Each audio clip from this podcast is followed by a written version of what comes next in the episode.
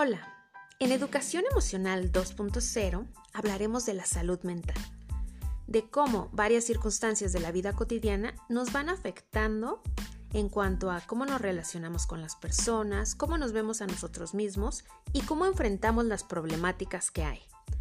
Abordaremos varios temas relacionados con la pareja, los hijos, eh, cuestiones existenciales y también laborales. Soy Juana Enríquez Picasso, psicóloga de formación, y te espero para que juntos vayamos por este camino de la educación emocional.